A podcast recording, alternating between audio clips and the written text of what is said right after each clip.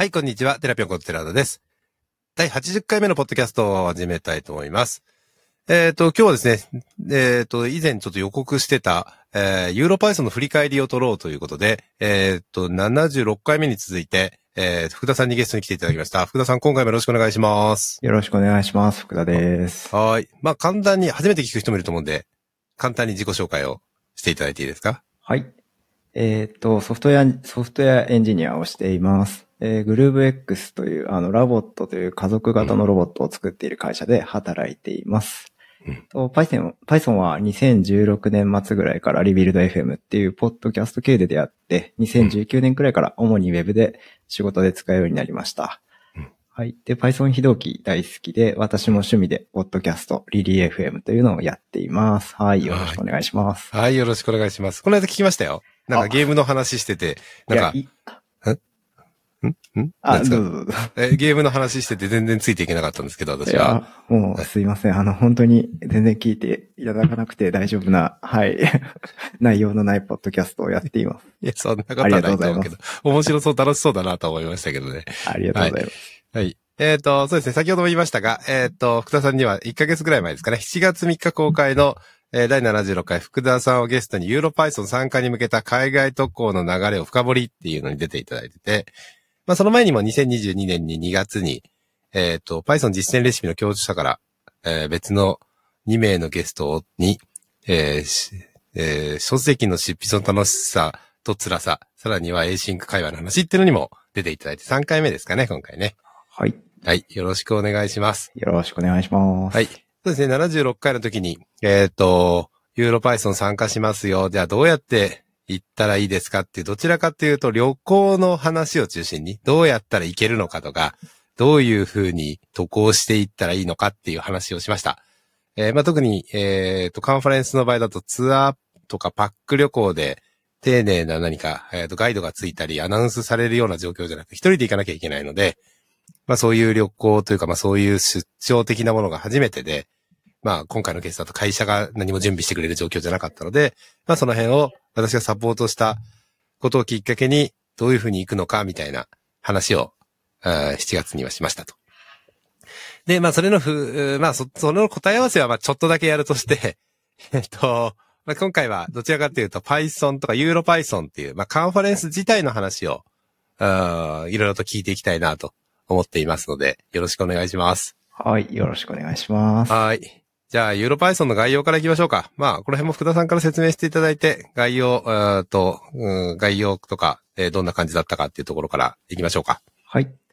えーっと、まあ、ユーロパイソンという2002年ぐらいから、えーヨーロッパで、ヨーロッパの各地で開催されている、えー Python のカンファレンス、 EuroPython というのがあって、まあ、毎年開催されていて、今年はチェコのプラハで、えー開催されていました。でえーっと、まあ、いわゆるフルカンファレンスというチュートリアルカンファレンススプリントがある、えーカンファレンスで、えーと、私はカンファレンスの3日間とスプリントの1日に参加してきました。スプリントも参加されたんですね。最そうで終的に。すね。はい。はいはいはいはいあの、観光の予定だったんですけど、はいあの、ちょっと気になるなっていうのと、あの、行かない、行かないのっていうのを言われて、あ、じゃあ行くかっていうふうになって。誘われちゃったんだね。そうだ、よく、いい、いいですね。もう、観光じゃなくもう完全にカンファレンスにどっぷり行った、どっぷり使った感じですね。そうですね、そうですね。えっ、と、そうですね。先ほどもあれしましたが、1週間、丸々1週間、月曜日から日曜日までのイベントで、そのうちの水曜日からのカンファレンスデー、遠くのカンファレンスデー3日間に参加した。ってことと、スプリントが2日間あったんだけど、1日に参加したってことですね。そうですね。はい。では、引き続きどうぞ。はい。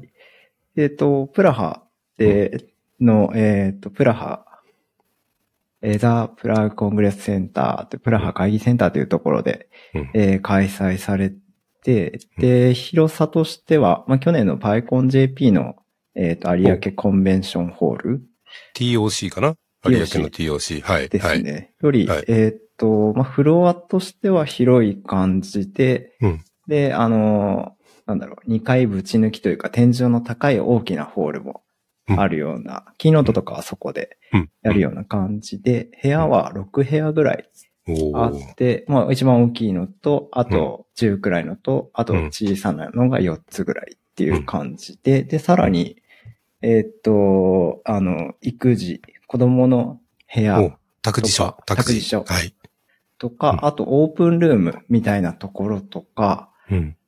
あの、まあ、自由に使っていいよっていう部屋ですね。があったり、あと、スピーカー、え、違うな。えっと、スピーカーの控室もあったんですけど、それとは別にクワイエットルームみたいなのも用意されていて、はいはい。で、えっと、まあ、黙々とする場所うんみたいなところも用意されて、あ、クワイエットルーム以外に？あ、えっと、クワイエットルームっていうところが、あ、クワイエットルームって黙々できるんだ。そうですね、あの、お静かにっていうのが貼ってあって、で、一部屋、20席ぐらいの部屋があって、皆さん黙々されているところもあったりでしたね。クワイエットルームは私この間の PyConUS で行ったんですけど。そこはパソコン禁止。えー、えへっと、本当にクワイエットルーム、寝てくださいっていう感じ。そうなんです、ね。本当に。ね、寝てる人もいましたし、私もちょっと15分ぐらい寝たんですけど、へー一応禁止、すべて禁止。で、ライトも暗い。へーおしゃべりせずに、本当に静かにするためだけの場所だったんですね。そう、旧削る場所でしたね、クワイエットルーム。一つ US のね。ユーロの方はもうちょっとあれなんですね。もぐもぐして、そんなに大声出しちゃいけないけど、パソコン使ってはいい、使っていいよって感じとか、そうですね。本当黙々部屋でしたね。うん。皆さんパソコン触って、はいはいはい。で、まあ机に突っ伏して寝てる方もいらっしゃいましたが、うん。っていう感じでしたね。うーん。すごい。フルカンファレンスですね、さすがに。ははい。でしたね。で、と、はい、どうぞ。そうですね。で、うんスプリントの方は、あの、プラハの市街地のプラハ経済大学っていうところでうんあって、で、あの、まあ、僕最初こ、あの、会議センターの方であると思って間違えて行っちゃってて、はいで、まあ、スプリント参加するって決めて、まず、もともと観光の予定だったんですけど、観光諦めてたんですけど、うんプラハ経済大学は市街地のところにあったので、はい。あの、スプリント参加して、観光もちょっとできたっていうような感じでした。おー。よかったですね。ちょっと離れてたんですか？その、プラハ会議センターはせん、あの、街中っていうよりちょっと外れてた。そうですね。えっと、基本、あの、う移動はウーバーではい移動したんですけど、まあ、車で15分ぐらいのところ、市街地まで。じゃあ結構ありますね。車で15分あるんじゃとても歩いていけるような感じじゃないですね。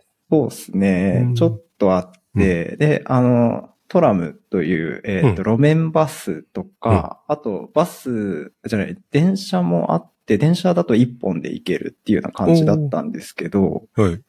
えっと、そう、チケットの買い方とかがよくわかんないね。で、わかんないですね。そうう、ん なんか、あの、結構みんな乗ってって、駅までは行ったんですけど、はい。乗れそうだなとも思ったんですけど、まあちょっと間違えるリスクとかが怖いなと思って、結局移動はウーバーにしてしまいました。まあ正解かもね。ちなみにヨーロッパ系のその手の鉄道は、まあ特に大陸ヨーロッパの EU 内の鉄道は、うんうんえーっと、チケット買わないで乗れて、チケットを払う場所がよくわかんないけど、そのまま降りられるんですよ。へで、よーよくあるパターンね。えー全部じゃないと思うんですけど。で、えーっと、たまに抜き打ち検査があって、抜き打ちで来て、もしチケット持ってなかったら、3倍つったから何倍つったかな結構高い。3倍じゃなかったんですね。へーもっとすごい高いお金をそこで取られる。はい。一回逃げてるの見たことあります、私は。なので、本当にね、あの、買えないと乗れないんですよ。でめちゃくちゃ難しい買うのは確かに。私も自販機が壊れてて買えないとか、一日券買いたいのに買えない。まあ、その場のやつでもいいから買いたいのに買えないとか。そうするとまあ歩いて別の駅まで行ったりとか、したことあります。そう、あの、んなんかチェコは、そのトラムっていう路面電車も、バ電車も同じチケットで、あ運営してるところが同じで、ん全部同じチケットで乗れるっていうふうに、あの、調べていってうん書いてあったんですけど、そうう、んなんか駅の前で見ていると、うんチケットを買ってく人もいればいない人もいるし、で、ん別に自動改札、改札があるわけでもなくて、改札はないですね、大体ね。そうなんですだから、どうすんのが正解かなっていうのが、そう、すごくわかりにくかったはいですね。はいで、はい、ちょっと、せっかくだから乗りたかったんですけど、ちょっと諦めてしまいまいやした。、いいと思いますね。あの、難しいです、本当に。私もそんなにの、うん先乗ってないですし、乗るの難しくて怖いんで、まあ、必ず先に買わなきゃいけないっていうのは覚えとかないと、うん日本のように駅に入るとき、プラットフォームに入るときに改札があるわけじゃないので、うん。中で検察があるかどうか。で、ほとんどの場合ないっていう形なのでなかなか難しいです、それは。はい。その話はしませんでしたね、前回ね。はい。うんまあそうですね。まあ、ちょっと渡航あれこれ、渡航の話ちょっとしちゃったから、渡航の話ちょっとしますか。少しだけそうですね。無事行って帰ってこれてるから、今もう日本にいると思うんですけど、無事に行って帰ってこれましたね。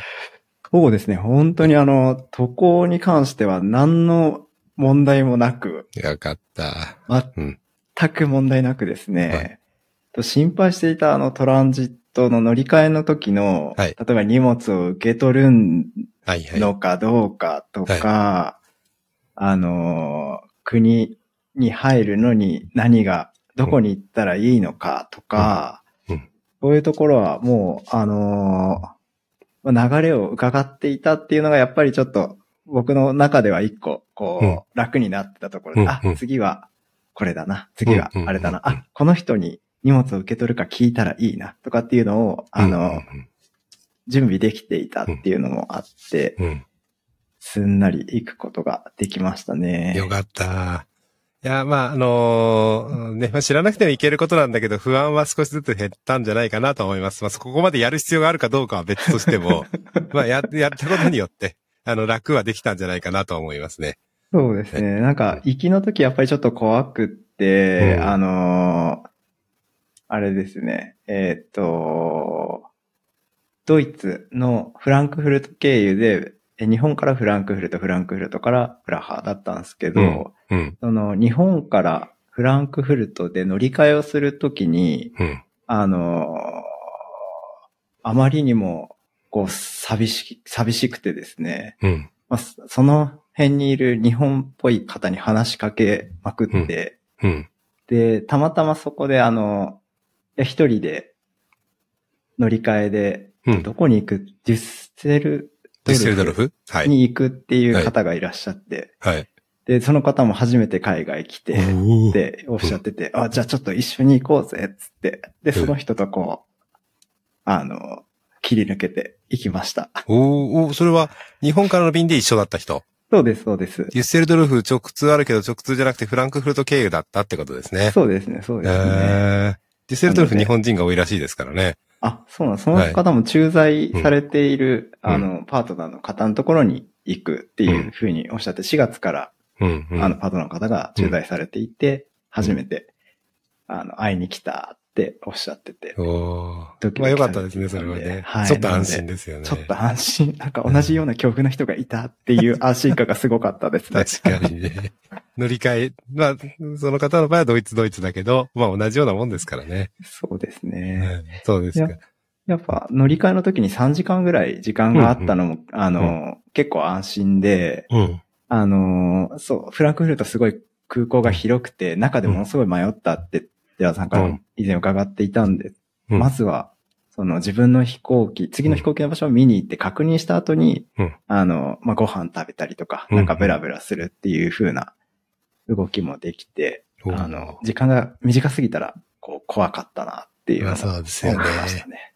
ええはい。そうか、よかった。はい。でえっと、そういう意味では、あ、そうですね。えっと、一つだけ、まあ慣れてくるとですね、やっぱ、絶対どっかでやらかしたりとか、ミスったりすることはあるので、まあ、そうならないように気をつけてください。あの、い小さなミスならいいと思いますけど、私の場合だと、あの、電車、鉄道乗り遅れちゃったこと、したことがあるし、持ってたチケットで乗り遅れちゃったりしたこともあるし、あとは、そうですね、あの、スリにあったことも私はあるので、海海外でです。ね。あの、まあ、慣れてくるとね、いろんなトラブルがやっぱり、あの、慣れって怖いんで、あの、それだけは、あの、いつも私は本当に、あ、慣れてるけどちゃんと緊張していこうっていつも思ってるんで、まあ、慣れてるっすよね。本当年一回とか、年一も行かない時あるぐらいだから、そこまで慣れてるわけじゃないのに、なんか強気になっちゃうことがあって、こっちがですね。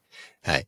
まあ、そういうのはないようにっていう感じですけど。そうですね。でもなんか、強気になる気持ちはすごくよくわかって、僕も、うんあの、もう一人で行けたから、うん。海外一人で行けるかもしれないとかって、うん。今思っちゃってます。思ってるよね。絶対ね。他の国行ったら全然ルールが違ったりとか、いろんなパターンがあるのに、とか、あとはね、今回の場合トラ、特に飛行機の遅れとか、うんそういうトラブルがなかったけど、まあ、そもしそういうトラブルが発生した時の対処とかすごい大変だと思うので、そうですよね。はい。いやいや、まああの、ビビらしてるわけじゃないんですけど、あの、はい。いや、でもいいと思います。はい。じゃあ、もうちょっと最後に、ちょっと渡航の話の最後にですね。えっと、まあ、この間話した時に答え合わせを少ししなきゃいけないことがあって、えっと、曖昧だった。その76回のポストキャストで話した時に、これどうだっけとか、聞いてくれた人から、いや、そこは、あーそういう決まりじゃないです。仕組みじゃないですよって、えっと、別でツッコミをいただいたりしたケースがあったんで、その答え合わせ2つ。いきますか。トランジット、行きのトランジットの時に荷物を受け取らなきゃいけないかどうか。まあ、さっき出たフランクフルトで荷物が出てくるかどうか。これは出てこないだろうと。まあみんな周りの人から言われましたと。答えは出て、えーっと、来ませんでした。出てきませんでしたね。はい出てこないが正解でしたね。はい。何にも、えーっと、せずに、大丈夫でした。大丈夫でしたね。ははいい。これは私の勘違いねね。これヨーロッパの、えーと国をまたいでますけれども、ヨーロッパの、うーんと、中だけど、えー税関的にはプラハで受ければいいはずなので、えっ、と、うん、ドイツでもらう必要、えーとフランクフルトで出てくる必要性はないっていうことですよね。はい。ということで出てこないですねが正解。はい。もう一つ、帰りの空港でまあお酒買うとビニールに詰めてくれるけど怪しいんじゃないの？って言って、プラハでお酒買わない方が、お酒とかまあその液体類買わない方がいいよと。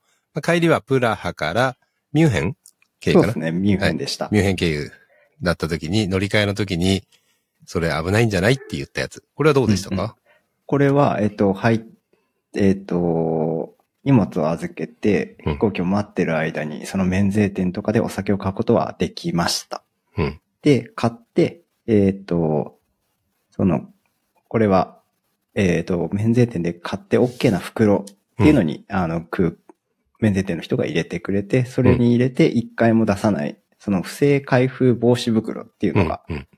に入れてくれて、それで、えっ、と、その後、うん何もせずに、えー日本まで持って帰ってくることができました。それ手荷物でずっと持ち歩いて、ミュンヘンのところの、えーとゲートが、セキュリティゲートあると思うんですけど、そこも通してくれる。そうですね。ああ、そういう仕組みなんだね。それは私はちょっと怖くてやったことないのと、ななんか募集されてるの見たことある気がしてですね。んいつもやらないやらないようにしてたんですけど、まあ、ミュンヘンが対応したのかな。まあなんかいろいろ、そういうルールがいろいろアップデートされたのかもしれませんけど、ちょっとわかんないですねそうね。で、お酒以外にも、その、化粧品みたいなものもちょっと買ったんですけど、その液体は全部その、えっ、と、不正開封防止袋に入れてくれましたね。一応これ大丈夫だけど入れといた方が安心だよってお店の人が言ってくれて、へで、え。その形にして、それは、そうですね、リュックの中に入れて持って帰ってきて、もうそれも何の、あれ、チェックもなくっていう感じでした。ミュンヘンでセキュリティゲートありましたよね、当然ね。そうですね。ないのかな？とあるよな。な、あると思うんだけどな。で、えっと、そこもなんか、そこすごく、なんか、シンプルになってて、パスポートを置いて、うんあ人はいなくてですね、パスポートを置いて、うん。で、ちょっと進んで顔認証をして、ゲートを通って終わりっていうだけで、あじゃあ荷物の、その、なんですよね、金属探知機とか荷物チェックはなかった？そうですね、なかったですね。ないんだ、そこは。そうですね。あの、のねフランクフルトの行きの時はあったんですけど、帰りはなかったですね。空港によって違うんですね、いろいろね。これ空港によるんです難しいかね。な。いや、わかんないけど、うんだって出国してそっからもう一回なんか荷物検査あるような気がするけどな。私はいつもそういう感じがしてるけど、まあわかんないね。いや、まあこれはいろいろありますね、やっぱりね。うん。ですね。じゃあでも、はい。でも無事に、えっ、と、どちらも問題なく安全な方向に行ったということで、よかったですね。本当に。ありがたい、ありがたいパターンでした。ありがたいパターンでしたね。はい。まあ、お疲れ様でした。まあ、はい渡航については特に問題なかったということなので、えっ、と、まあまあ、またですね、えっ、と、行くときに少し参考にしながら行ってもらえたらいいかなとはい思って。ます。そうですね。帰りの飛行機の時には、あれです。あの、帰りの、前回の収録の帰りの部分を聞き直しながら飛行機に乗乗ってました。すごいな。次何やるんだっけっていうのを復習。しながら、はい。偉いな。いや、そう、なんか日本語が恋しいみたいなのもあったのかもしれないですね。もしかしたら。確かにね、自分で一回喋ったことでそんなに聞かなくてもいいけど、日本語でねそうで。すね。はい。はい。という感じですか。はい、はいありがとうございます。はいありがとうございます。はい。じゃあ、カンファレンスの話に戻りますか。おい。カンファレンス、はい、参加して、んと、カンファレンス、どっからいきますかね？カンファレンス全般の話からいきますか？全般、概要はさっきお話しいただきましたが。そうですね。はい。はい。えっ、と、カンファレンス自体は、えっ、と、1334人参加。多いね。えねいつもこのぐらい？いや、あの、過去の記録見たんですけど、はいはいなんか大体1000人ちょいぐらいだったようなはいはい印象ですね。コロナ前はい、もはい。含めて。うーん。あ1300っていうのはそうですね、少し多いのかもしれないですね、もしかしたら。私のイメージ700人とか500人ぐらいだと思ってたら、そうなんですか1300人なんだ。やっぱ結構大きいんですね。そうですね私が少し勘違いしていました。延べ人数はそれぐらいだったみたいです。そうなんだ。へえ。はい。で、そうですね。か、あの、フロア、フロアというか、まあうん真ん中にその、なんだ、コーヒーとか、お昼になったらランチが食べれるスペースが、その会場全体の真ん中にあって、うんで、そのあたりにスポンサーブースもあって、うんうんで、その真ん中にそういうスペースがあって、周辺に。えっ、と、カンファレンスルームがあるっていう感じの作りだったんですけど、いいですね。いい感じの作りですよね。そう、なんかそうですね。うん。まあ、僕、オフラインのカンファレンス参加自体も2回目とかなので、まあうん。前回のあの PyConJP の様子しか知らないんですけど、そうですね、すごく参加しやすくて、で、えっと、やっぱ人が集まる時間、例えば朝一とかランチとかの時間は、本当もう、ものすごい量の人、人、人っていう感じでへ立って、うん。まあランチとかもテーブルもスタンディングで食べるテーブルがはいはい用意されていて、えうん。で、なんですけど、やっぱ全部埋まっちゃってて立って食べてる人もいたりとうかん。そうなんだ。ですね様々な。私も最初の、うーんと、オープニングかな？オープニングのところは見ようと思って、えっ、と、YouTube で見れたので、オープニングちょっと見たんですよね。うんで、その感じからすると、そこまでその1000人超えてるイメージじゃなかったんですね。まあ2階席もあったんで、どこまで入ってんのかあれだったんですけど、あ、600人、5、600人ぐらいかななんて思ったんですけど、全然多かったんですね。1000そうですね。人規模だったんだ。へえ。はい、一番大きいそのキーノートとかやる、うん。パイチャームホールっていうスポンサーの名前がついたホールだったんですけど、まあ確かにそこ一部屋に入る最大は多分1000人いかないんじゃないかなっていう気は確かにしますね。ははははは。2階席もあるはあるんですけど、まあそんなに広くはなくて、うんなので、まあ一堂に1000人、1300人が返したっていう時間帯はな、もしかしたらないのかなっていううんうんうん。感じですね。でもまあ記録的には1300人参加なんですね。うん、そうですね。あの、うんクロージングの時に、あの、はいはいユーロパイソンのチェア、ユーロパイソンソサイティのチェアの方が、はい。この記録をバーンってスライドで出されてましたね。そうですかはい。じゃあトークの方の話行きましょうか。ほい。はい。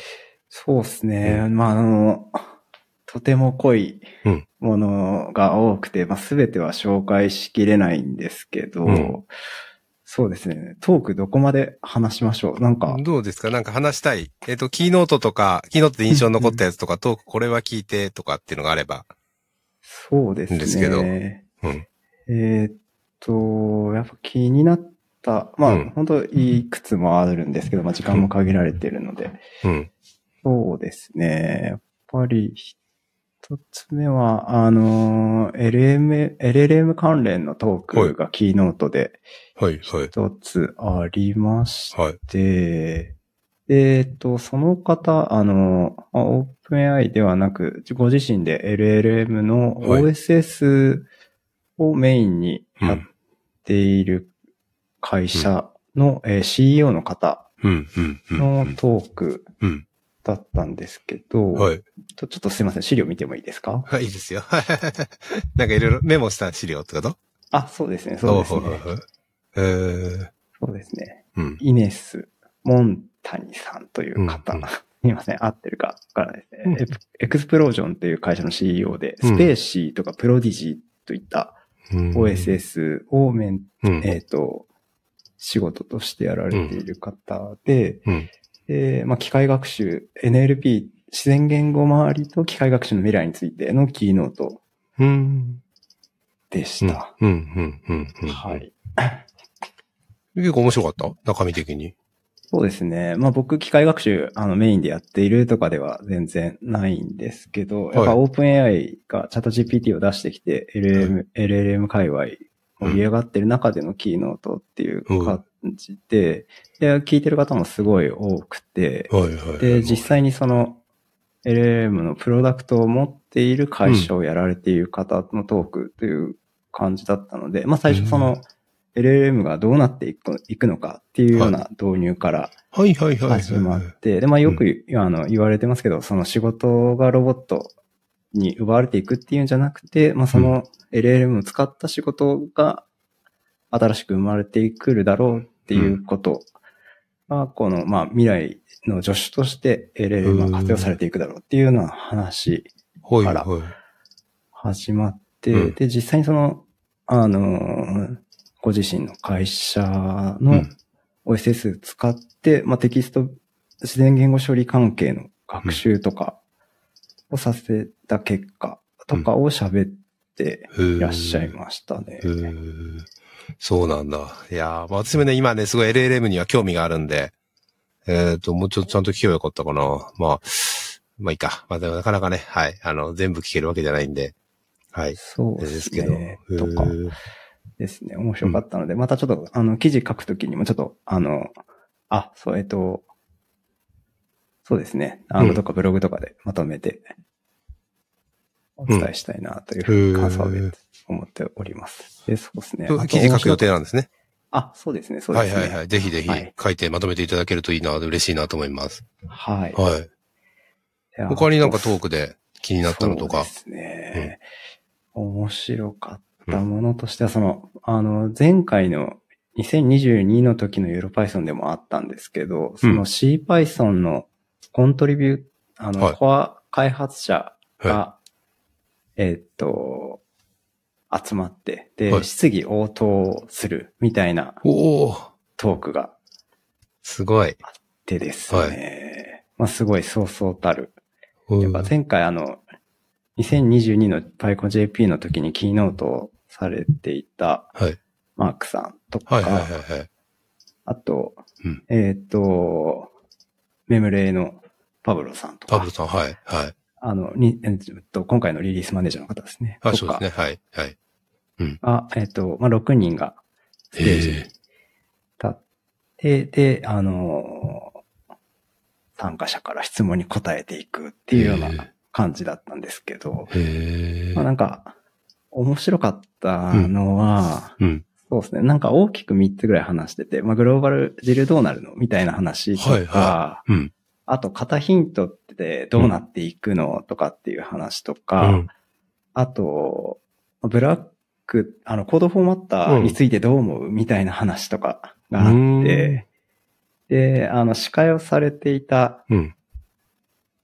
あの、ルーカスさんで、えっと、ルカさんが3.9司会の、されてたの？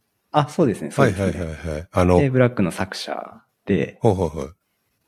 で、まあ、その方たちにそのフォーマッターどうなんっていう話をしてて、で、皆さん結構うん、千差万別でですね、フォーマッターに関してどう思うかっはい。ていうところ。へえ、そうなんだ。はい。これ多分なんか、うんなんだ、記事にしたりしちゃったり、ツイッターとかだったら炎上するんじゃねえかな、みたいな話もあったんですけど、はい。あの、ある人はその、なんだ、全くコードフォーマットなんてうん。しなくていいよって言ってる。すごいね。いい、いいっていう人いるんだ。うん。そう、あの、の、基本的にその、書く人の表現だから、うんみたいなことを言ってる方もいいらっしゃった。り、あとはまあ CI で回して、自動でやって統一した方が、まあ、メンテもしやすいよねっていう方もうん。いらっしゃったり。うん。で、そうですね。なんか、いろんなうん。スタンスが、コア開発者なんかでもあるんだなっていうのはへえ、とてもそうなん面白かだ。ったです。へえ、これってビデオ出てるのかな？これビデオありますね。あの配信されてた中で、うんあの、あ、見れます。見れましたよ。そうなんだ。じゃあちょっと気になるな。で ちなみに、ジルの話はどういう感じなんですか ?GIL、ねグローバルインタープリタロック。あのーうんグローバルインタープリタロックについてはですうね、ん。えーっと、まあ、そのトークの中で、うん今話題のペップがあると思うんですけど、70、な、700いくつだっけそうですね。なくすっていうペップが703ですね。うん。うん。あるんですけど、僕が聞いてた範囲ではそれにはあの触れられずですうん。ね、うん。その、削除する努力はしていきたいけど、ジル自体の扱いがこれ以上良くなることはないかもしれない。その代わりマルチコアで、うんあの、単一スレッドのままマルチコアでやっていくのもいいのかもしれないねっていうような話をされていましたね。うん難しい話だしね。これ英語で言ってに、日本語で正確に伝え直すってめちゃくちゃ難しいっすよね。そうなんですよねい。ろんな人がいろんなこと言ってただろうし、一人のスライドを見て聞いた話を伝えるならまだ簡単だけど、いろんな人が横やり入れながら、えーこうだもない、ああでもないって最先端の話してるから、これ日本語にして伝えられないで、私も絶対伝えられないと思う。ですね。もう一回あの、記事、きあの、見直して、はい文字起こしして、で、文章にして理解する みたいなことが、ちょっと必要かも。必要だと思いますね。あとまあね、決まったことがないのかもしれなくて、そういう席だから、結構ザックバランに自分の意見を言ってる可能性もあるので、うん。難しいと思いますね、捉えるのが。そうですね。うんで、その、まあ、ジルの話の中でラストの話も出ていて、はいあの、まあ、あの、ラスト、まあ、うんカンファレンス全体でその、ラストを使っまあ、ポラスとか、はい。ラフの話は、そう、ラフの話が出るのかなと思ったんですけど、そのブラックの作者がいて、フォーマットの話をする中で、うん。で、ラフの話は出なかったんですけあど、その CPython をラフに置き換えることはあるのかっていうような質問があって、うんで、ちょっと誰が言ってたか忘れたんですけど、内部的にラストで CPython を書き直すっていうことは絶対にないっていうふうに断言されてましたね。ないでしょうね。それはね。えそうですね。でもなんかライブラリを置き換えていくことはもしかしたらあるかもしれないねっていう、まあまあそうですよね。うん話はされてましたね。えーえーと、もう一つの型ヒントの話もなんかキーワードってあります？特に。そうですね。なんかうん、質問としては、そうんの、型ヒントが今後、うん今までの形と大きく変わることはあるのかっていう質問うん。がされていて、うんで、まあ将来的にはもっといい方法が見つかったら変わるかもしれないっていうふうにおっしゃられていましたね。うんで今ってアノテーションじゃないですか。はい。ヒントってことね。そうですね。を変えうん。るようなことももしかしたらそのいいアイディアの中で出てくる可能性もなくはないっていうふうまあに。おっしゃられていへて、話の中ではその、なんだ、Python の言語機能ってうん。結構ちっちゃいアイディアから試して、うんで、いいものと悪いものがあって、で、うんいいものをどんどん取り入れていったから、タイプヒントもこれからどんどん変化し続けていくよっていうような話をされてました。うーん、そうなんだ。めっちゃ聞けてるね。すごいっすね。いや、英語力めちゃくちゃ聞けてない？すごいな聞けてなくてですね。いやいやいやいや、聞けてるでしょ、そこまで。その、質問とあれを両方、あの、聞けてるってことは、いえ、理解してるってことは。は。すいません、ちょっとずる、ずるしてます。えずるしてんの？はい、あの、オッターっていうあ、サはい。ービスはい。を、うんがあるよっていうのを聞いはいていて、文字起こしをしてくれるサーはいビスなんはいはいはい。はい、あですけど、それを。あの、それを読んでました。なので、音で聞くのはすごく難しくて。あでも、そんなに使えました？私そんなに使いこなしてないんですよ、った。あ、本当ですか？うんすごい使えましたよ。で、うんあの、僕今回初めて使ったんですけど、はいその質問とかのやりとりはスピーカーをオッター側で、あの、わか、分けて認識してくれるんですよ。なの、で A さんが喋って、はい。で、質問者 B さんがいて、で、また A さんが答えて、C さんが答えて、みたいなのが、その、オッター上で別の人にリアルタイムで？て、そうですね。それ英語で出てくるんですよね？あもちろんです、英語で。それは英語でそこは文字を追いかけながら読むっていうそうですね。感じ。いや、でもすごいな、それでも文字読む。あ、そうなんだ。そう今度私もちょっと。ええそういうことか。なかなかね、聞き取りにくい英語も出てくるし、そうね話者によっては早口だったりね、そうっすする人も結構いるから。うーん。そう、文字で見る分には飛ばせるじゃないですか。その、言葉、単語一つの意味がわからなくても、うん。うん。あの、前後の文脈でうん、ゆっくり読み直せるっていう感じだったので。そうなんだ、すごい。いはい。やーまあじゃあトーク全般の話はまあ内容の話はレポートとかそういうところで、なんかあとまた後で思い出したら言ってもらうとして、はい。トークどうだったかって感じですけど、もう、ね、実際には紹介しきれないぐらいトークをたくさん聞いたってことですよね。そうですね。うん聞きましたね。ただ、うんあれなんですよ。あの、僕じ、自分のトークが3日目のお昼だったんですけど。そうですね。はい。はい。うんまあ、資料がですね、うんできていなくてですね、うんうん直前まで。うん。本当に良くないなと思って、本当に反省する。まあ、会話カンファレンス出るたびに僕、うんあの、ギリギリまで資料直すんで、毎回反省するんですけど、全くいいけないんですけどい、やいやいやいや。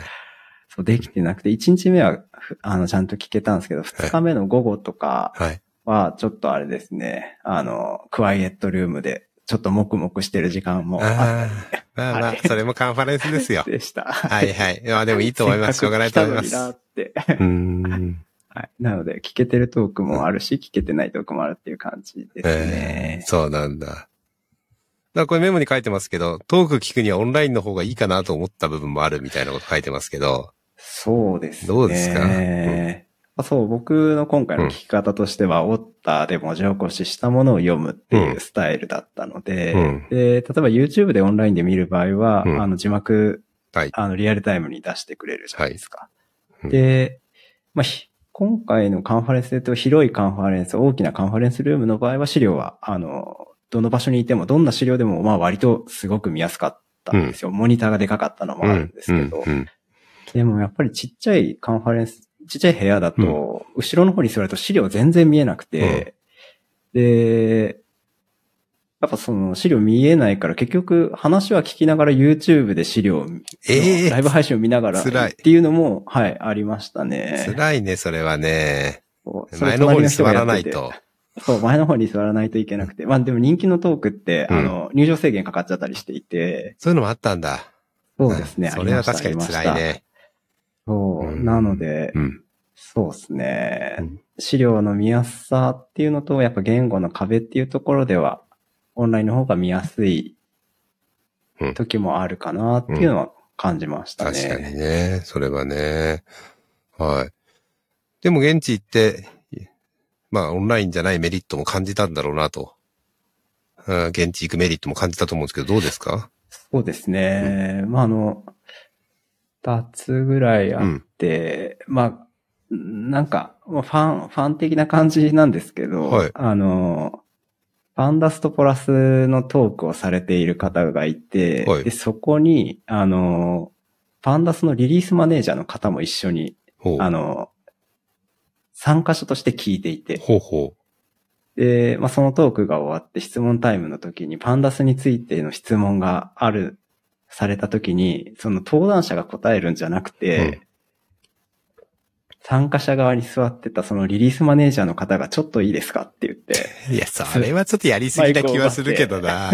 あ、でもその、うん登壇された方と知り合いで、ちょっと代わりに俺があ答えてもいいかいみたいなやりとりがあって、あで、答えたりしてて、あ、まあこれ、まあ確かオンラインでも見れるんですけど、はいいや、ちょっとこの臨場感というか、あ、リリースマネージャーの人聞いてたんだ、みたいな確かに感じっね。そのていうのは、臨場感ないよね。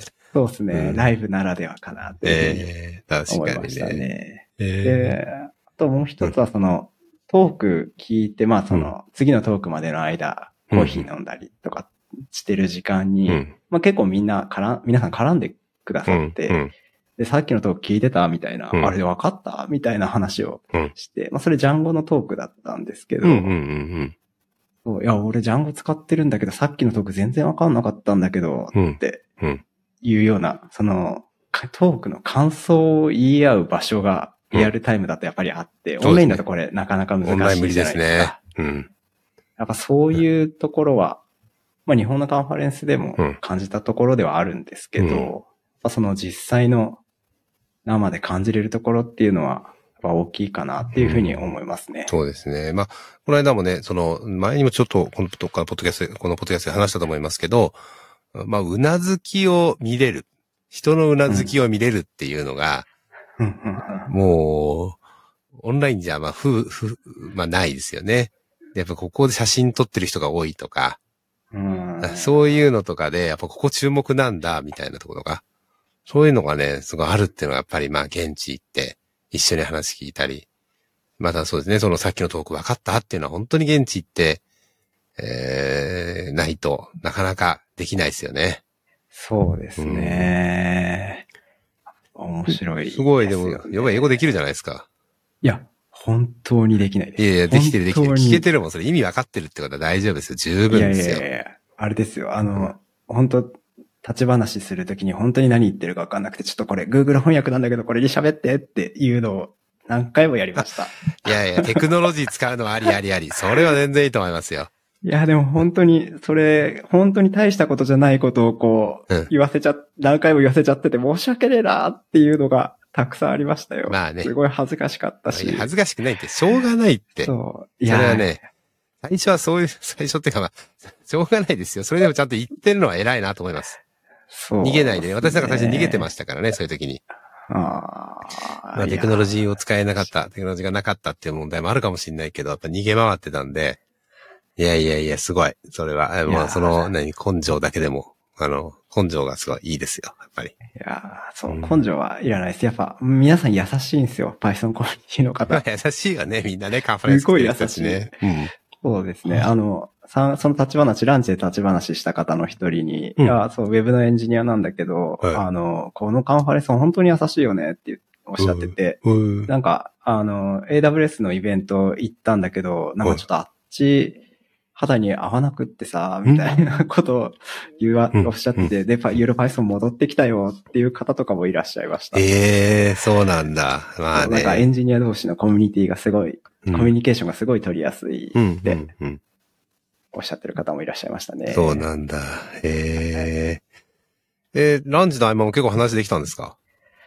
そうですね。同じテーブルになった方とはそうですね、おしゃべり。してっていう感じですね。うんなんか、旗から見てると、その一つのテーブルにいる4人とか5人って知り合いに見えるんですけど、はい。全然知り合いでも何でもなくて、そうだね。結構ねなので、空いてるところに入って、うんここいいですかつって。うんで、そうですね。あの、最近どんなことしてんのとか、うん仕事は何してんのとか、エンジニアなのとか、いう話を、あの、まあ、Python っていう共通言語があるので、うんうん。それをきっかけに喋るっていうようなのは結構楽しかったです、いやーすごいな、言ってますね。だスピーカーだしね。わかりやすいっすよね。向こうから見たら、私でもスピーカーなんだって、この話明日するんだとか今日するんだ、みたいなそうですね。ことを言ったらね、そうですいや、すごいねっていう感じだもんね。やっぱりね。そうですね。まあ結構聞かれたのは、え、なんで、なんで日本から来たの？みたいなのは結構聞かれましたね。あ、そうそう。いや、すごい遠かったでしょああまあまあいや、すごい遠かったよってお金もかかるじゃん、みたいな話はうん。してました。もちろんね、はいそれはね、まあ、向こうからしたら嬉しいですよね。ヨーロッパまで来てくれててね。そうですね。へえ、そうなんだ。えーでどんな、え、大体ね、そうそう、仕事の話をしてる感じなの？仕事とか普段やってることを結構話したり。そうですね。普段何してんの？みたいな話が多くて、あとデータ分析の人とか、あとウェブのエンジニアでジャンゴ使ってるよとかって人が多かったですね。で、なんか、うん。そう、システム、じゃあ、え、ジャンゴで何やってんの？みたいなの、言ったら HR の管理やってるよとか、うん。なんか、その、日本でも、ああ、まああるような、というか、結構近いような仕事をされてて、うん。なんか、不思議なうん。感じ、不思議な感じでした。なんか、うんエンジニアっていうだけで、その、国は違ってもうん同じようなことをしてんだなっていうまあまあ、それはね。まあ当たり前なんですけど。それは仕事はね、同じようなこと。まあ、日本で変わらないってことですよね。そこはね、確かにね。確かにね、そうそうそうか。すね。その最初はそういう気持ちも私はあったかな。うん、なんか、不思議、まあ当たり前なんですけどね、不思議だったなって思うと。あとなんかうん、働き方とかの価値観が、日本でこういう人いるなって思う話もちょっとあったりして、なんか、具体的に言うと？なんかうん、あの、その方は、その方もデータ分析の方なんですけど、うん。まあそんな、もうお金稼ぐのそんなにいらなくて、家族と、あの、妻と子供の分だけ稼げればいいよぐらいな感じで、で、管理職とかじゃなくてチームに貢献して、チームビルディングでこう、成果出てくるのがすごい最近楽しいんだ、みたいなことをしてる方がいて、ああ、へえ、そういう、なんか、マインドセットも似た感じの人もいるんだなって、うん。まあ、分母はその人、その話を聞けたのはその人だけだったんで、はいその人はいはいはい。だけなのかもしれないですけど、はい。なんかそういうところも、なんか、不思議だな。文化は多分生活のスタイルがめっちゃすごい違うと思うんですけど、うん考えていく仕事にへの取り組み方とかっていうのは国境を越えるんだなってまあ確かにね。た。まあ確かにね。すごいね。いろんな、まあ、いろんな人いるってのは確かにね、事実あるんでしょうけどね。うんまあでもそういうの感じられたのはやっぱすごい良かったですね。現地ならではの良さって感じですか。ね。すごい面白かった。他なんかトークで話したいことあります？なければ自分のトーク話に、あの、福田さんのトーク話に行きたいんだけど、なんかもうちょっとあれば。そうですね。うんまあちょっと僕のトークの前にもう一つ、うんあの、 Async Robot っていうタイトルでトークをされている方がいらっしゃって。で今、あの、僕が仕事でやっている LOVOT という家庭型のロボットも、なんか Python の非同期で動いているところがあって、はいこれは聞くしかないだろうと思って、うん。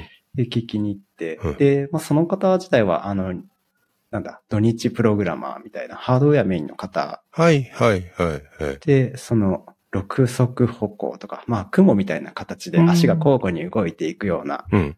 あの、ロボットを作られていて、で、うん。マイクロパイソンを使って、非同期でその交互に出ていく足を、あの、非同期で管理しているよっていうような話をされていて、うん。で、そう。で、その方のトークではこう、なんだ、僕も好きなところなので、質問をしてみたり、なんでマイクロパイソンなんですかとかって質問をさせてもらったりえとか、すごい質問まで言ったの？あ、そうですね。偉い。あのファーって手挙げて、マイクもらって喋ったり、偉い。緊張したでしょ？めっちゃめちゃめっちゃ緊張するよね、あれで。そう。めちゃえめちゃ緊張した。えでもトーク終わった後も、あの、前の方に集まって喋るみたいな時に、いや、ちょっとこんなん作ってんだよ、つって、あの、うちのプロダクトの動画を見せて、おあすごいね、みたいなあ、話が。はいはいはいはい。ラボットのね、動画を見せて。そうですね、そううですすねね。すごい。ちなみになんでマイクロパイソンだったんですか？あのーなんか、その、あれですね、あのー余計小さなリソースで、うんあの、最低限動くものであれば何でもよかったっておっしゃってました。はいはいはい。だから、あの、もう Python 全部、Python 普通の CPython でもよかったんだけど、うんまあそれにする必要はなくて、うんまああの、マイクロ Python は、うんあの、UA 進化用だったかな。なんかちっちゃいやつがあって、それが動くので、それで十分だったんだよっていうことをんおっしゃられてましたね。そうなんだ。マイクロパイソンも Async 確かに動くんだね。そりゃそうか。そうなんですよ。そうだ僕も知らなかった。ね確かにね、ライブラリーが少なかったりとか、えっ、と、全部のね、バッテリーインクルードじゃない形がうんマイクロス、えー Python の特徴だと思うので、まあ、その辺を考えていくと、確かに基本的な機能はほとんど使えるのかなちょっと私もマイクロ Python のこと全く知らないんで。そうですね。なんか、うんあの、3.7、Python 3.7ぐらいで入ってる高レベル API とかも、あの、うマイクロ Python で使え、うんあの、遠心化用の高レベル API も使えていて、あ、うんなんか、確かに最低限のでやるんだったらこれで十分なのかもしれないなって思いました。発見ですね、それはね。面白い。ねなんか似たようなことをやってる人のトークは面白いですね、確かにね。そうですね、そうですね。えー HTTP サーバーとかも立てられるんですよ。あで、なんか立ててとかも、はい、ーやられてて、とか、はい、とても面白いトークでした。ええすごい。で、質問もちゃんとして、前行って仲良くなって、いろいろ話できたのよかったですね。めっちゃ楽しんでるなまあちょっと自分のトークは、福田さんのトークの話行こうかな。そろそろ。うん。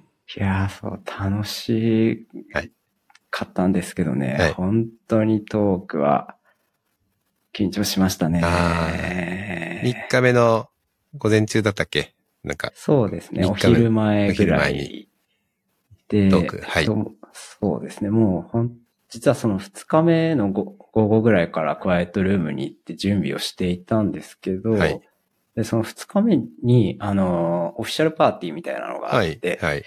で、まあそう、とりあえずうん、記念だし行っとくかと思って行ったんですよ。うん。で、まあパーティーなので、うんで、しかもチェコってビール大国で僕ビール好きなので、うんそのビールを飲んでしまって、いや、いいじゃないですか。それは楽しみなの飲まないと。やば、はいでも治療できてないんですよ、次まあまあまあそうねトーク。どうかないね、それはね。で、うん。そう。で、飲んで帰って、うんもうちょっと資料作れないなと思って、朝起きて、早くに起きて、資料を、あと、あと5時間ある、みたいなところから、はい。そっから全力で。そうですね。ずっと全力なんですけど、そうですね。はい。作って。いや、あの、このトークは私も、えっ、と、直前に、まあ合宿を、まあこの間、このポッドキャストの合宿からお届けしましたが、合宿に福田さんもちょろっとだけ顔出してもらって、トークの最初の部分だけ少し、えっ、と、頭の触りちょっと練習しますかって言って練習会やったんですよね。そしたら、いや、これはもうこの資料はダメだみたいなことを言われたり、ここはこう直さなきゃいけないって、みんなのね、厳しい厳しい意見が、あの、出て、えーこれはこうしよう、ああしようみたいなことを言い出したのが一週間前じゃないな。えっと、三日前か。出発の二日前とかが。そうだから、そりゃ大変だよなって思ってたんですよ。資料を直すのが。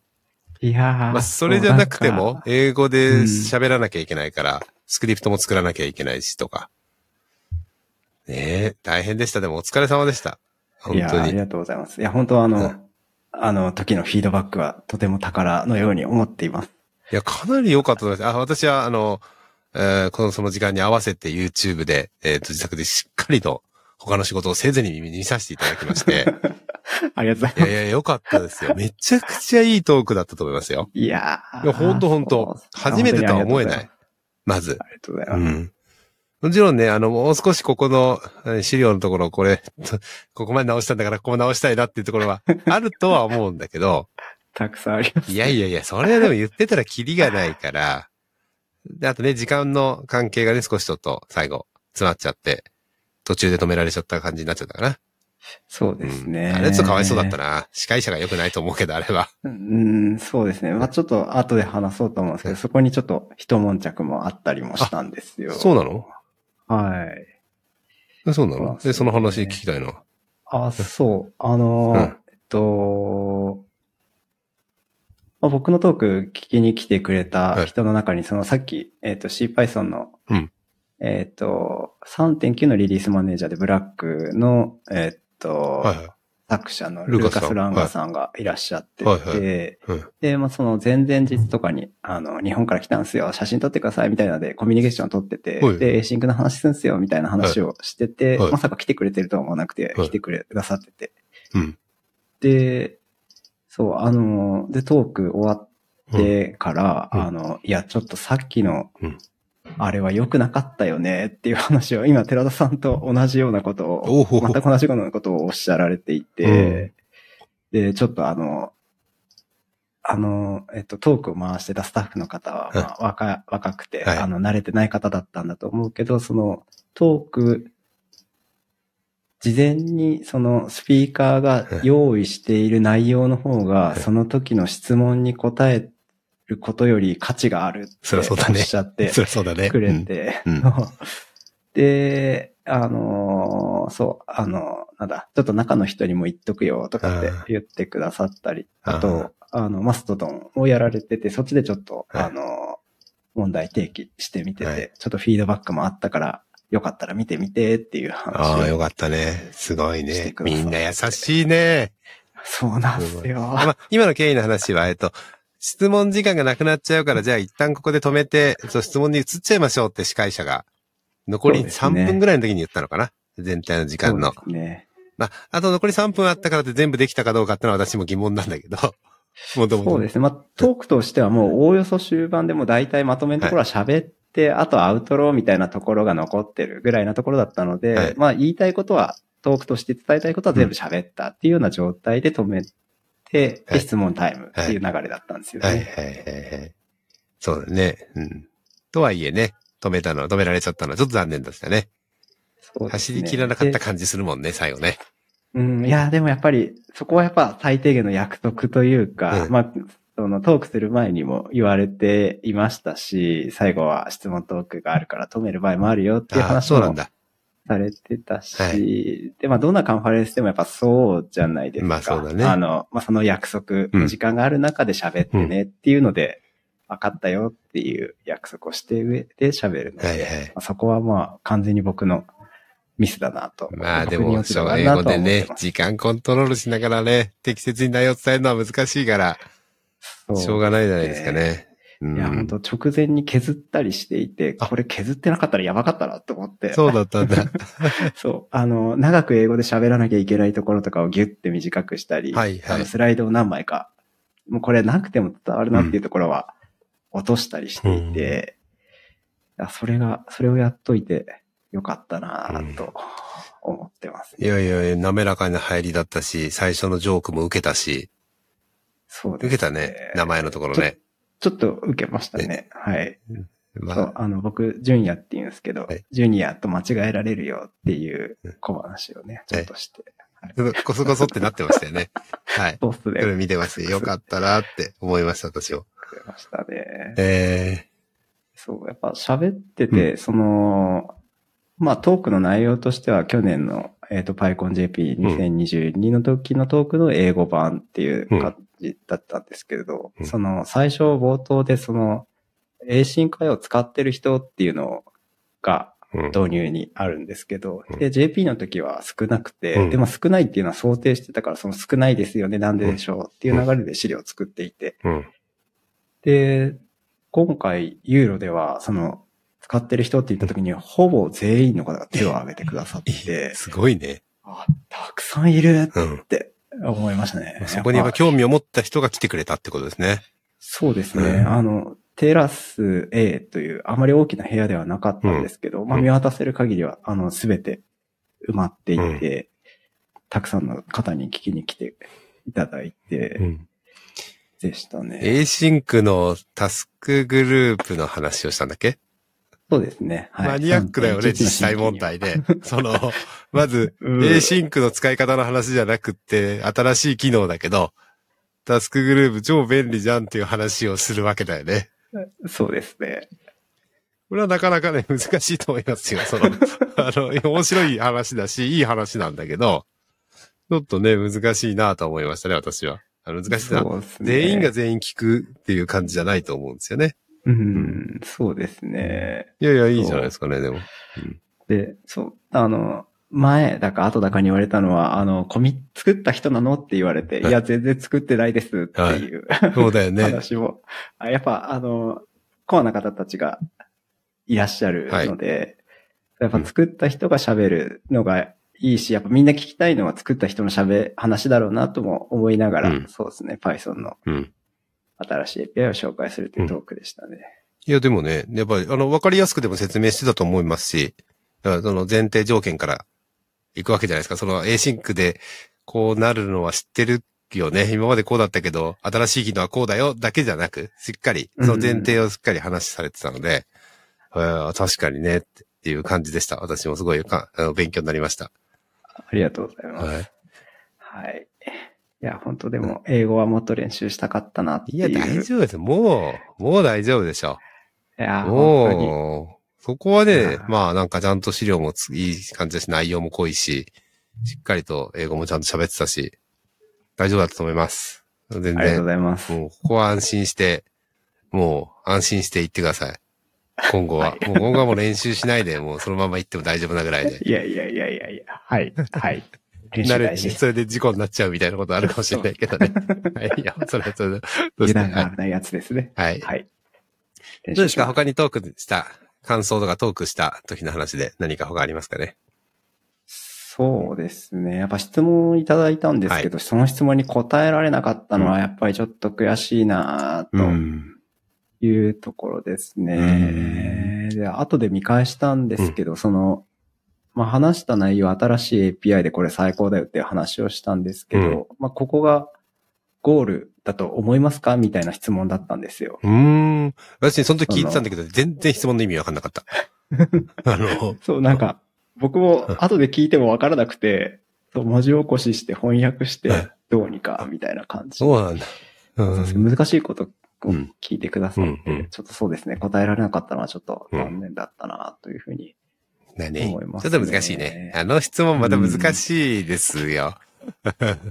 そうなんですよね。で、そうですね。あと、さっきも、あの、ルーカス・ランガさんの話をちょっとしたんですけど、はいあの、実は、その、英進会をタスクグループの、実装した人は、あの、別の方なんですけど、あの、リリース前に、そのタスクグループを紹介するっていうトークをルーカスさんもされていて、で、僕のあの資料の中にもリファレンスの一つとして、はいあの、紹介させていただいていて、で、そのルーカスさんから、いや、本トークすごい良かったよっていうふうにあお褒めの言葉をいただいたのは、めちゃめちゃ嬉しかったです。そうなんだ、すごい。実際トークをされてるんですよ。されてる方から、はいそう。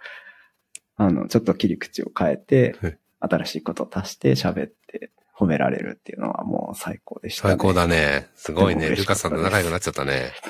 嬉しかったっすね。えー嬉しかったっすごいすごい。いやー、びっくりですね。いや、すごい。はい。いやいや、でも本当にお疲れ様でした。あの、本当にもう、もうなんか、聞いてても安心だったし大丈夫なんで、もうなんかサポートもいらないなっていう感じ。まあ旅行の方のサポートはあってもいいかもしれないけど、トークの方のサポートもいらないんじゃないかと思うぐらいですけど。いやいや。はい。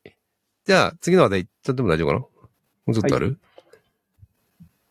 あ、そうっすね。あ、えっと、そう、非同期の話、使ってる人多かったっていう話で、はいあの、SQL アルケミーにトークがその日にあって、うんまあ、そこのトークも満帆で、はいで、うんそうですね。まあ、あの、本当非同期、あの、使ってる方多いんだなっていう印象だったっていう話だけですね。え、SQL アルケミーの話も非同期の話なの？それ関係ないでしょ？あ、いや、非同期の話でしたあね。非同期対応の話 ?SQL アルケミーの。そうです、そうです。SQL アルケミーちなみに非同期対応したんだっけ？あれ、してる認識です。あ、してんだっけ？ごめんなさい。私もちょっと情報が古くてですね。SQL アルケミー0.5ぐらいで止まってるかもしれないんで。そうそうそうそう。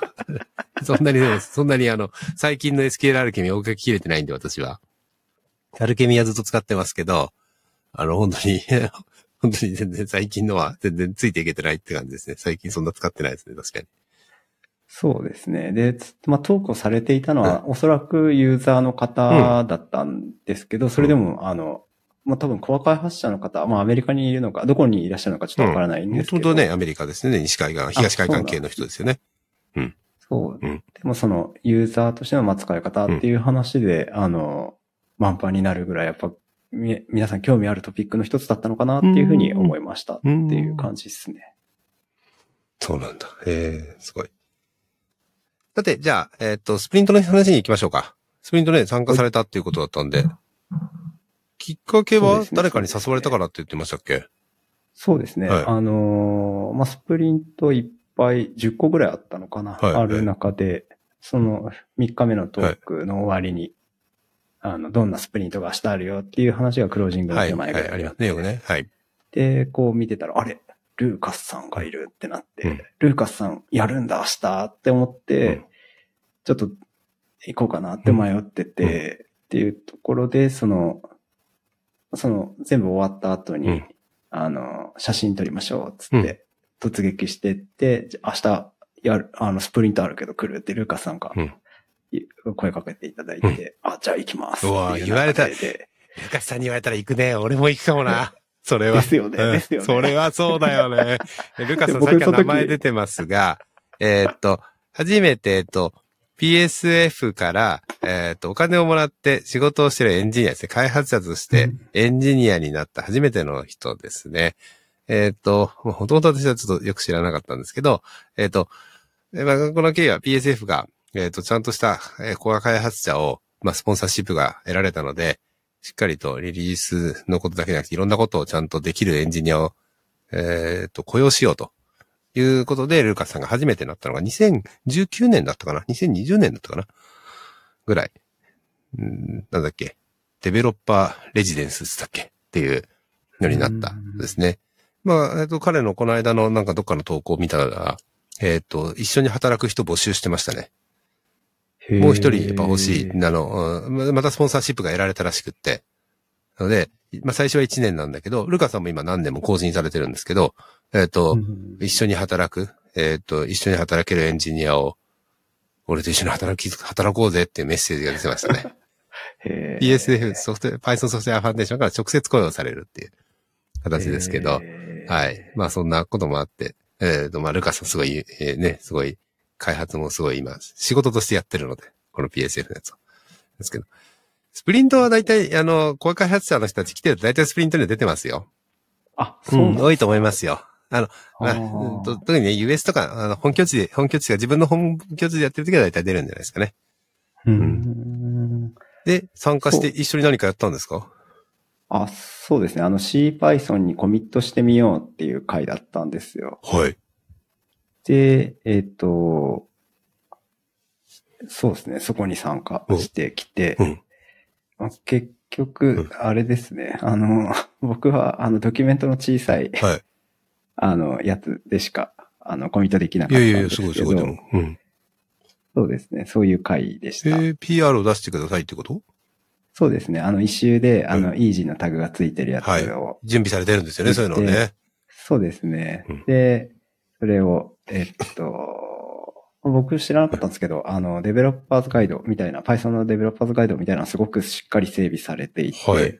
でそれを見ながら、うん。えっと、なんだ、フォークしてきて、はい。っていうような手順があって、はい。で、こんなコミットして、で、プッシュしてみてねっていう手順があって、それの通りにやるだけでできちゃうへ感じで、で、一日、僕一日目しかいなかったんですけど、最後に、あの、ルカさんが総括されてる時に、はいあの、誰もコンパイルエラーとかで、うんあの、問い合わせがなかったのは初めてだ、みたいなことをおっしゃられていて、へえで、まあ、それは、あの、デブコンテナが CPython にはいはいあはい。ってですね、はいはいはいあれもうすごい楽で。楽だねあ確かに最デブコンテナだったら。楽だね。あの、開発環境整えなくていいに近いもんね。そうなんですよ。あの、まさか、デブコンテナあると思ってなくて、はいはいはい本当に楽、楽ちんでしたね。デブコンテナまあ用意したんだね。そう、はいそうなんですよ。C のビルドができるデブコンテナを準備してあって、えっと、こういう風にやったらできるよっていう解説があった。どうですか？そう、そうですね。あ、まあ、まあ、正直解説もなかったんですよ。その、ここ見てねっていうだけで、うんあとはもうずっと、あの、うん。ルカスさんと、あと、パブロさんとかが前にいらっしゃって。えすごいね。で、そその二人が目の前にいたらですごいね。そうですね。僕一番前に座って、えで、あの、友達になったトルコの方と一緒にやってたんですはい。けど、はい。あの、そう、目の前にいらっしゃって、基本的にはもう質問に答えるだけ。はいはい。そうですね。そう、なので多分もうどデブコンテナの説明もいらないぐらいの方たちだったのかなとはいはい思いますね。あの、スプリントに参加してたはいはいはいはい。で、まあ何かこういうの開発したいけどって言ったらなんか、えーその開発のポイントとか教えてくれたりとかいろいろやってるって感じですよね。この一周やってるんだけうど、っていう話とかうん。ですね。で、その一緒に、あの、その仲良くなったトルコの方は、うんあの、Python ドキュメントの中にもあるんですけど、うん DTrace とシステムタップで CPython を計測するっていううん。話があって、DTrace とかシステムタップって、あの、なんだ、Linux、僕も全然知らないんですけど、Linux でモニタリングするためのツールで、うん。で、Mac 版の CPython とかだと DTrace のオプションがついた状態で入っているのかなとかっていうのがあって、うんあの、まあ、トレースできんですよ。うんあの、トラッキングできんですよね。うんっていうのを、あの、まあ、ルーカスさんがドキュメントのオーサーで、で、システムタップがその特定の環境で動かないっていうのをその一緒にいた方調べてて、うん。なので、オーサー、あの、Python ドックのオーサーのルーカスさんにシステムタップのことを直接聞きに行ってっていう、この環境だと動かないんだけどってそうですね。いう感じで聞いてるんだ。すごいね、やっぱりね、それね。すごいっすね。もう、あれ、羨ましいなぁと思って。多分、あの、もともとやられてて、その、方 Linux すごい得意ほうほうほう。で、で、なんかパッチを出そうとされてて、うしっていううん。ようなことをされてました。すごい。すごい。あ、すごいね、つって。ね、すごいよね、それね。とてもとても私もできないかもしれませんけど。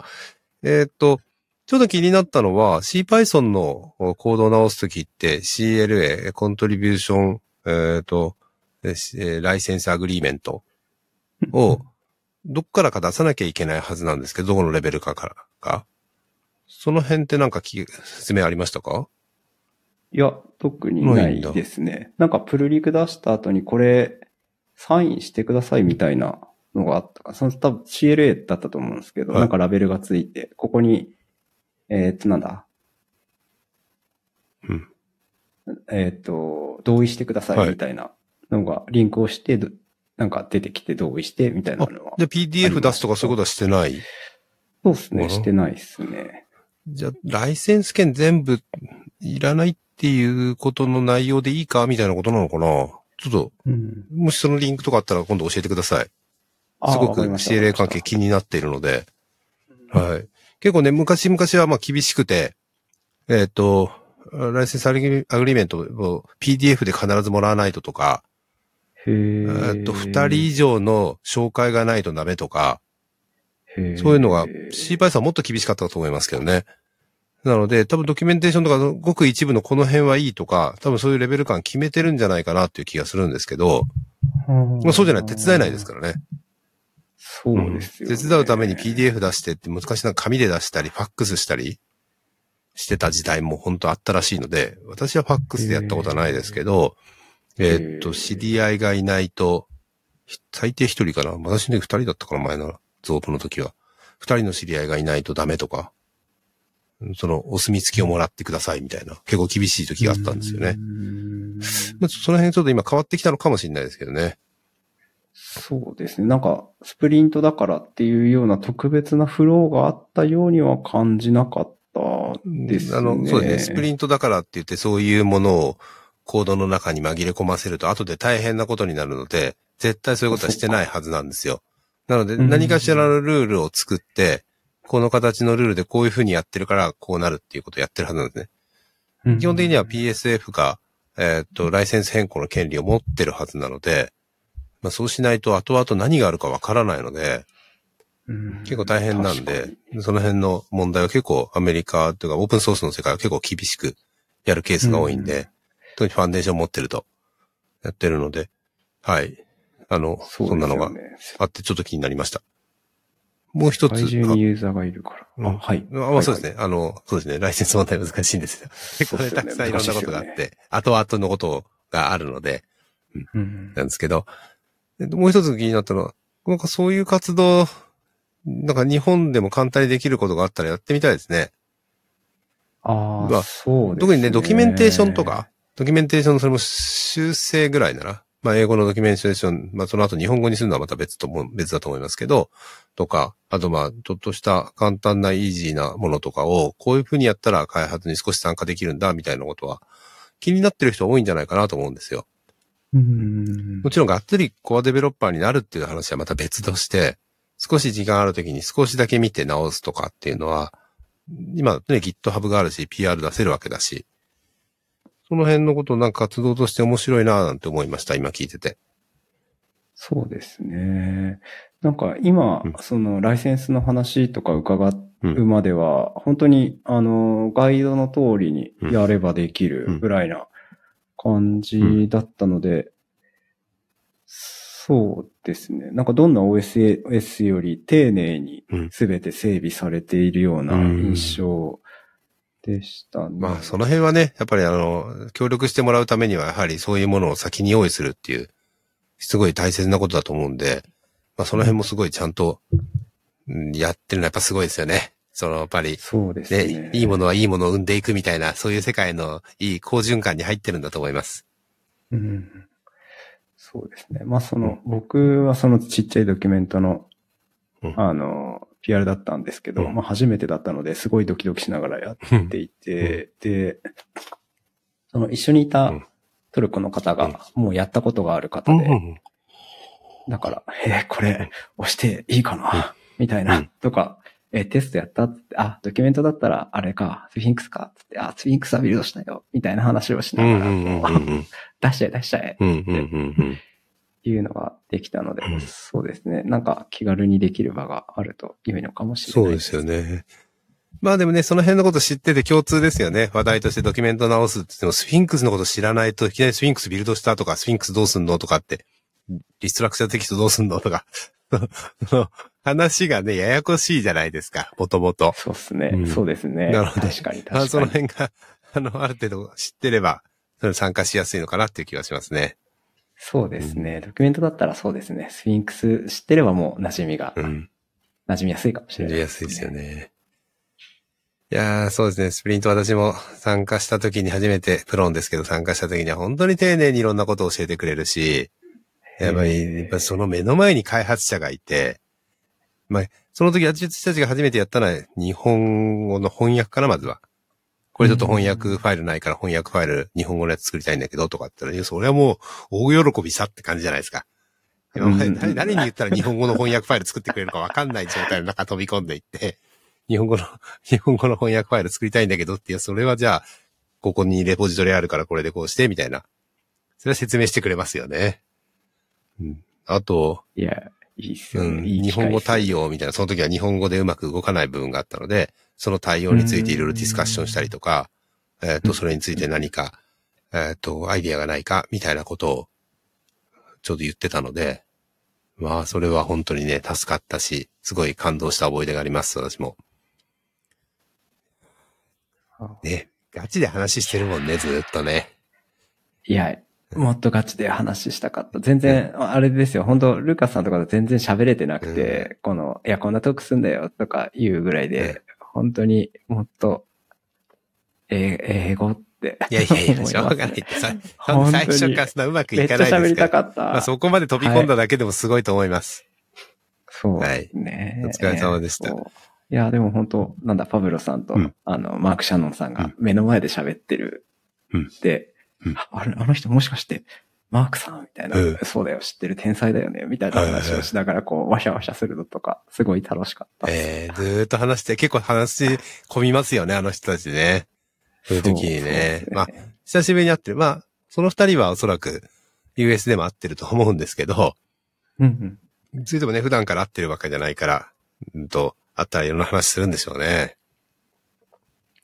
そうか。貴重な体験でした貴重。な体験でしたね。で、目的は果たせた感じですね、これはね。そうですね。まあ、もともと会いたいって言ってた、はい。その、タスクグループのイリーナさんとか、はい。あと、えーと、ハイパーコーの作者の PJ ジョーンズさんとか、その、狙って会いたかった方っていうのは、あの、お会いできなくて、えーちょっといらしてたかどうかもわからなくてっていう感じだったんですけど、その、Python のコアな方たはちとコミュニケーションを取ることがはい。できて、うん。で、まあ、写真撮ってもらってるぐらいなんですけど、うん。とかあと、その、もともとファーストタイムスピーカーの事前の日本にいる時に受けたセッションの時に、あの、つながってくださった方たち、うん。あの、スタッフの方たちとかとも、あの、向こうで会って一緒にビールを飲むことができたりして、えーそうですね。あの、人に会いに行くっていう目的は達成できたかなと思います。ー、完全達成じゃないスピーカーをして、ここ、そこまでいろんな人に会えたり、いろんな、あの、あの、情報も得られたり、モチベーションも上がっただろうし。いやー、もっと、もっと、もっと、もっと喋りたかったなっ英語で。英語ね。う ん英語の問題はね、もちろんあるけど、英語の、あの、勉強のモチベーションにもなったと思うし。うん。いやそうですごいいや、とても楽しい、あれでした。カンファレンスでした。本当に、本当にあの、Python コミュニティの方、皆さん、優しくて、うん。本当にありがとうございますという感じです。いやー、素晴らしい。いやー、もうなんかスピーカーもやったし、こっちの人になったらって感じしてるんですけどね。常連に、どっかの常連になるんだろうなって。いやー、いやいやいやいや。いやいやなの？え、そうなの？いやいやいや。あのいやいやちょっとよくわかんないです。え、はい。え、なんか、え、よくわかんないのね？私のが？まだわかんないってこと？うん？うん？うん？なんか、そえっ、と、ハマっていくんじゃないかなって思ってて、う。うん。楽しかったし、また行きたいって思うんだろうし、どうやったらまた行けるのか、またこういう体験できるのかっていうふうに考えるようになったんじゃないかなと思ってるんですよね。ああ、そうですね。また行きたいですね。また行きたいですよね確かに。うんで、そう思うと、じゃあどういうふうな行動をしたらまた行けるかとか、また行くためには何かをしなきゃいけない。まあそれは時間を作ったりお金を作ったりもそうだし、みんな、えっ、と、ね、また行くのってみんなに言われるだろうし、周りからね、会社からも家族からも言われるだろうしとか、そうですね、そうですそういうね。の考えて、それでも乗り越えてまた行きたいっていうタイプになったんだろうなっていう意味で、こっちの人になったなっていう言い方を私は、なるほど。その辺を総括して言いました。なるほど、うんそうかもしれない。そうですね。うんいやいや、また行きたいで。ますた行きたいよねって。じゃあどうやったら、じゃあ、また次、えーっと、これと同じような、全く同じ体験はもちろんできないと思うんですけど、えっ、と、まあ、じゃあそれに対してこの高校に、えーチャレンジしたら、またこれの体験の面白さがあるよね。例えばアジアのこのカンファレンスに行ったら、コスト、時間ともに安い。えっ、と、お金も時間もそんなにかからずに同じような体験ができるっていう場所もあるかもしれないし、例えば英語のスピーチとか、英語でいろんなコミュニケーション取るっていう意味ではアジアでも当然できるじゃないですか。まあ、えー特にね、ルーカスさんは今度、どうだっけ、タイランドだっけに行くし、パウロさんは台湾行くし、まあ台湾は、まあ今回、福田さんはまた行くんだろうけど、とか、えっと、他のところでそういう体験をするっていうだけなら、そういうところに行けば、えーっと、目標が達成発生できる場合もある。あと日本に来てもらうとかもあるかもしれないけど。そうですとかね。、他にはね、US パイ、えっ、と、パイコンの US に行った方が面白いかもしれないし。US 行きたいっすね。US 行きたくなった？US, ?US はちょっとね、行きたいすそうもの大きすぎて、ユーロの方が面白いっていう人もいるんですよね。あ、そううなんですか。。んそこまでやっぱり出会えないですよ。ルカスさんにしょっちゅう会えないもんだって。一回会えれば、一回見てすれ違えれば、あの、よかったねっていうぐらい、大きすぎて、カンファレンスが。US、どれぐらい、何人ぐらい ?2500 人ぐらい ?3000 あー人倍ぐらいある。倍ぐらいだし、会場も広いし、でまあ、去年、特に今年の場所は会場広かったかな。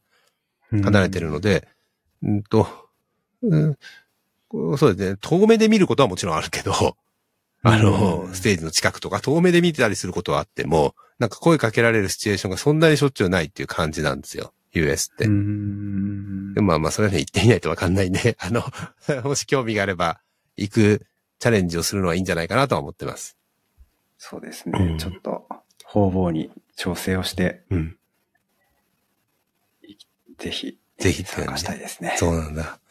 えっ、と、そうですね。その前回のこのポッドキャストの一個前が、えーっと、えー小山さんにサイパイコンの話、サイパイカンファレンスの話を聞いて、まあこう今回2回連続海外カンファレンスの話にこのポッドキャストになってるんですけど、まあ、小山さんも完全にまた来年行きたい。もう本当にもうハマってめちゃくちゃ楽しいと。いう感じだったので、まあ来年も挑戦するんだろうなと思ってて、あ、福田さんもなんか他の、この、ユーロではなくてもいいし、ユーロでもいいのかもしれないけど、に、なんかまたチャチャレンジできるような、えー、ことを考えていくといいんじゃないかなって私は思いました。はい。うんありがとうございます。あと、まあ、当然、日本のカンファレンスにも来るんだよね。えっ、と、APAC には行。きます。行きます、行きます。あの、トークは落ちてしまったんですが、はい。私もトーク落ちてるみたいなんで、昨日か一昨日ぐらいにメールが、えっ、と、正式にやってきたので、あ、なんかか？ウェイティングにしますか？みたいな感じのメールが、ちょっとわかりにくかったんですけど、あの、英語でしか書かれてなかったし、それ僕も来ました。あ、僕も来ました、それ。で。みんなにそういう風に言ってるのかな？わかんないな。ちょっとわかんないんですけど、内情知らないので私は、あの、わかんないんですけど、まあ、えっと、もちろん参加するつもり、参加するつもりというか参加スタッフだし私は。参加しますけど、福田さんもぜひ参加して、スプリント少しなんか挑戦してみるの面白くないですか？あー、スプリントか。まあ、えっと、時間が許せばだけどね、最終日までいなきゃいけないし、スプリント、せっかくいい経験したので、えっ、と、その CPython の話じゃなくても、CPython でもいいけど、CPython じゃなくてもいいと思うんですよね。何かこのパッケージとか、これの何かとか、そのやり方みたいのを一緒に考えていくとか、つうんと作っていくっていうのをやれるとですね、仲間も増えるし、面白いと思うんですよね。うん。そうですね。確かになんか思いつきもしませんでした。うんそうですか。スプリントはね、オーナーになるとめちゃくちゃ面白い。まあ、それでせ専任しなきゃいけないんでね、私がなかなかそういう時間が取れないので、えーっと、なんですけど、海外私行って、そのプロの時にはもう大体オーナーになってました、もう、スプリントは。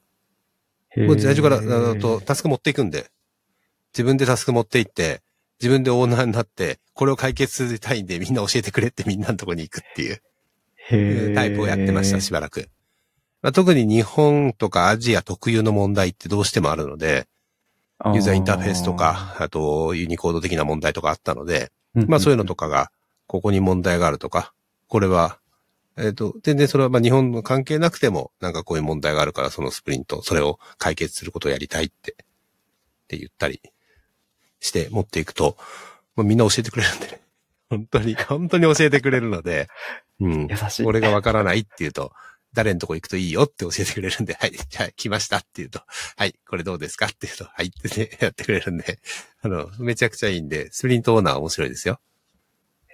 まあ、参加するのもいいと思いますけど、なんかその興味のあるものがあれば、うんまあ、それだけじゃなくっていう感じだと思いますね。はい。さあ、もうなんか喋り切りました？どうですか？ユーロの話。だいたいもう一旦は喋り切った感じでいいですか？はい。話し切ったかな。なんか疲れ切っちゃった感じ、はいなんか結構その後もハードスケジュールをこなしてるようで、いろいろとなんか、と大変そうですけど大丈夫ですか？はい、もう、えっと、先週の月曜日に帰ってきて、はいもう、一週間と、10日ぐらい経ったので、だいぶ元気です。元気ですか？はい。帰りの飛行機も寝れましたか？そうですね。なんか、うん、うつらうつらうつらうつら。してたかなって感じですね。なんか、不思議で、まあ当たり前なんですけど、あの、ミュンヘンをお昼に出て13時間はい。長いですね。で日本に着くって、はい12時に出て13時間だったら夜の1時じゃないですか。はい。そうですね。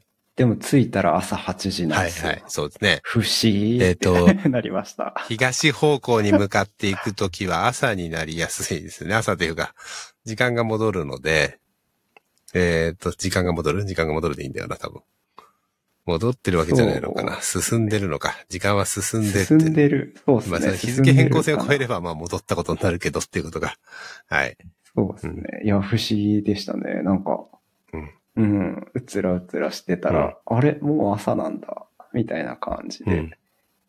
不思議で面白かったっす面白かったですか？なんかい、面白かったうん気づいたら一日風呂入ってなかったんだ。みたいなのに気づいたまあそうですね。それはしょうがないですね。途中でシャワールーム入れればいいけど、なかなかそういうこともできないことが多いので、もうその、まあ、あの、よく言われるのは薬飲むタイミング難しいとかね。薬飲んでる人だと1あーそうですね日1回の薬飲んでくださいって言われた時に、いや、これ1日1回はいつの時間の、あれで、1日1回なんだろうみたいなことになっちゃうんですけどね。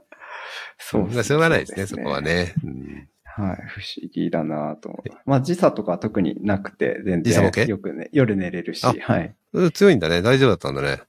時差ボケなかったらよかったですね。そうですね。なんか、ヨーロッパ、アメリカ方向に行く方がきついのかなって思いました。あそう？なんか、うん、そうですね。あの、行くときは夜9時にはい出て、朝、向こうの朝に着いてるので、はいなんかちょっと長めの夜だったなっていうあ感じ。はいはい。まあ確かにね。夜便だとそうか。うね時間がかかるから夜便なんですね。まあそう、ねヨーロッパ事情は結構変わっちゃってるんで、でも十何時間、うん十、13時間とか12時間飛行機乗り続けるのは結構辛いと思うんですけどね。そうですね。行きは、そう、三人席で真ん中が空いていて、はい端っこだったんですごい楽だった。はいはい。それは楽ですね。ですし、うんそうですね。帰りはまあ、三人席の端っこで埋まってたんですけど、まあそんなにあんまり苦にならずでしたね。すごい。おー海外向きですね。いやー、全然。でもあの、ポッドキャストその帰りの飛行機の手前に聞き直してるときに、あの、帰りの話をする冒頭で僕があの、もう日本に帰りたくてしょうがなくなってると思うんですけど、うんみたいな話を前回のポッドキャストでしてて、まあそれを自分で聞きながら、いや、すごい帰りたいとかは別になってないなって 強気だね。帰りたいとかなった。日本語だけは少し恋しかった。そうですね。あと、まあ家族に会いたいなとかはある、あったので、やっぱみんなで行く行けたらより楽しいかなともちょっと思いそうましたですよねね。。現地は今回日本人はいなかった。日本語でコミュニケーション取れる人はいなかった感じですか？そのユーロパイソン時代には。そうですね。チェコ、ユーロパイソン自体もそうですし、チェコのプラハ市内も、あの、日本の方には一人も会わなかったかなと思いますね。それで食事もし、まあ、うんまあ、ウーバーとはいえ交通機関乗って行って、現地でいろいろ楽しんでるっていうのは、まあ相当大丈夫ですよ。それは。いやーそれはもう普通に大丈夫だと思いますよ。そのカンファレンスを楽しむっていう意味ではね。もう、もっとね、より会話をしたいということで英語の勉強だとか、そういうのはもちろんした方がいいと思うし、私なんか全然できないから、あの、それは、すごい、その楽しみがすごいあるのはすごいいいなと思います。あっという間に英語できるようにならないかなって。あの、プログラミング言語もあっという間にできるようにならないし、英語もあっという間にできるようにならないんですよ。あの、スポーツもあっという間にできるようにならないし、あの、あっという間にできるっていうことは基本的にないんですよ。ほとんど、世の中ほとんどね。そうですね。んなんで、あの、地道にやるとか、もちろん集中的にやって、えっ、と、あ早く、えっ、と、達成するっていうのはあると思いますけどね。やはり、あの、海外に住んだりしとったり、住んで、英語付けになるとかすれば、やっぱり早いとは思うんですよね。日本に住んで、うん普段から日本語を使ってることに比べれば。そうですね。できないじゃないですか、そういうことって。そうですね。あれ、会社は英語使わないんだっけ？今の会社英語使うんじゃなかったでしたっけ？少しは。そうですね。チームには、あの、アメリカの方がいらっしゃるので、その方とのコミュニケーションは英語です、ね。まあ、まあそういう環境があるのはすごいいいですよね。それは、あの、非常に、あの、やっぱり、もう喋らない、喋って聞かないといけないから。うん。そうですね。そう頑張って。喋りたくてしょうがないんですそれは頑張っ。てやるしかないんじゃないですか。いいチャンスじゃないですか。めちゃくちゃいいじゃないですか。そうなんですよ。そう、なんか整っている。あとはやるだけみたいな感じではあるんですけど。そうそうそうそう。だからあっという間に英語できるようになっちゃうんじゃないかっていう。はい。うんそう。そうですね。日々の努力が、積み重ねが必要ですね。まあそうはいかないと思いますけど。でも、なんか喋り聞いてると立派だなと思うんで、あの、全然できると思いますけどね。できてると思いますけど。